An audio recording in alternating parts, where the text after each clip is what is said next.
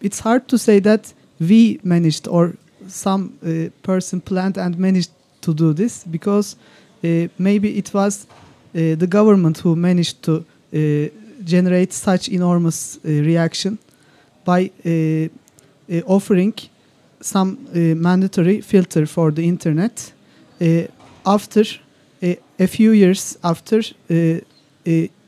introducing a censorship law which already uh, triggered some reaction and as a result uh, it was totally spont- spontaneous uh, someone opened a facebook event and there came uh, 600,000 uh, people uh, on that event. Uh, of course, fa- Facebook uh, thought it was a bot, but it, it was not. And in the end, uh, the, the people that opened the Facebook page found themselves in a position to organize an event. And they tried to find the right people uh, to form an org- org- organizing team.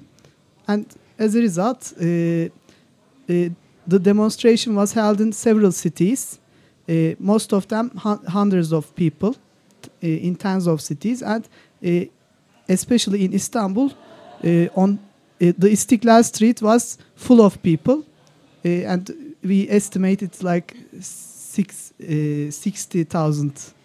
What what does that mean? You say they they filter the internet traffic. Um, how should I see that? How how do you notice that? Because in the Netherlands and for you, for you in Germany, uh, we don't have filters really. Uh, in fact, uh, before the filter, uh, there was this 5651 law of censorship uh, that was to uh, block IPs and DNSs of websites based on eight categories, uh, including obscenity, crimes against Atatürk, etc., various things. And this and using this law, they had blocked, for example, WordPress uh, based on just a single blog uh, post there, or they blocked YouTube, all of YouTube um, based on just a single video. Uh, and just to explain, WordPress is of course a, a, a website where you can open up your own blog. They've got thousands of blogs there, and because one offended the Turkish government, Yeah, you were not allowed to go there at all. yeah. Uh, I think uh, they did this uh, like a national attitude. Uh, so we don't need your uh, video technology. We don't need your blogs. We Turkish people can live on their own, etc. Uh, and it was also used. This law was also used to censor alternative media, political opposition. So uh, there was al- already uh, a discussion and opposition uh, in terms of censorship, and uh, what they brought was uh, a filter that that they they said they was offering the filter as a service.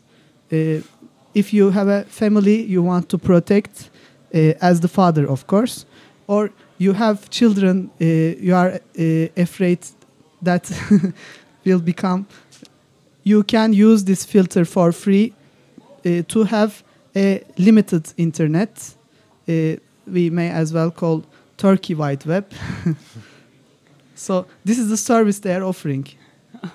Are you also That's like in in the movement yet for the free internet or for the uncensored internet? Do you also um, are you also facing problems like legal problems or people getting into prison or something like this?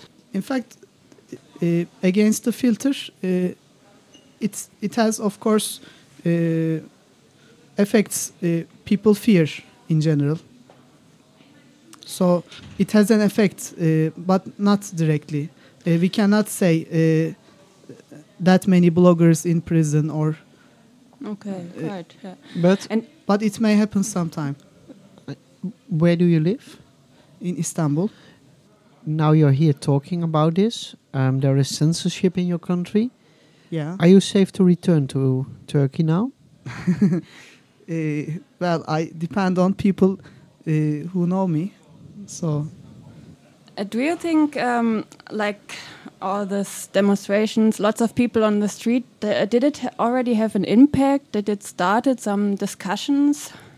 Uh, the, the Internet Freedom uh, event, uh, the march, was, I think, uh, like a single shot event. It was enormous, but uh, it doesn't seem to continue because uh, other political a- affairs, uh, other agendas uh, come.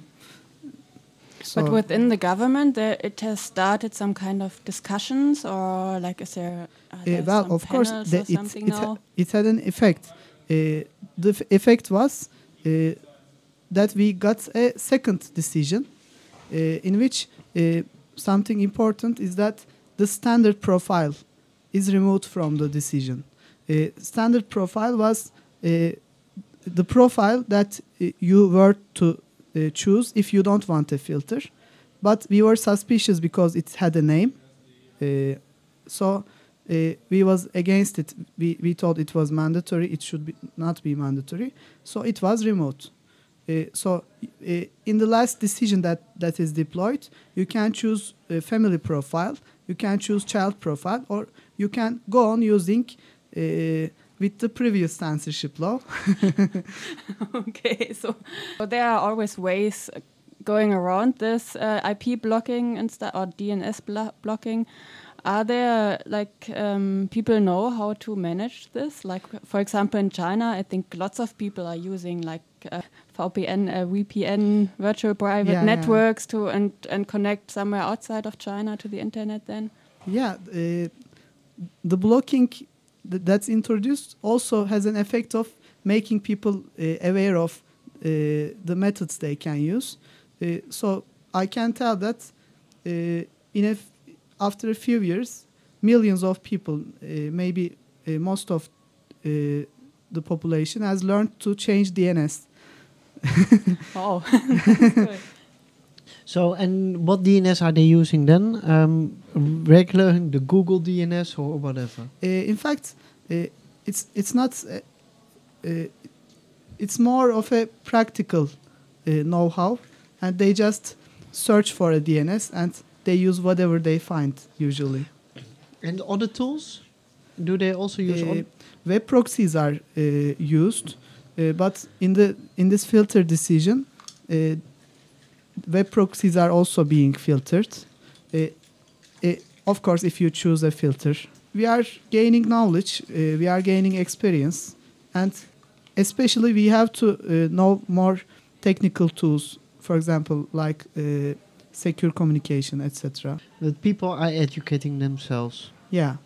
So, to round up, we can say that um, Turkey has a lot of censorship, and um, the main effective that many people now teach themselves how to get around that censorship, Yeah. so it doesn't work. I wish you a very safe and trusted way home, and I hope that you will continue your tremendous good work.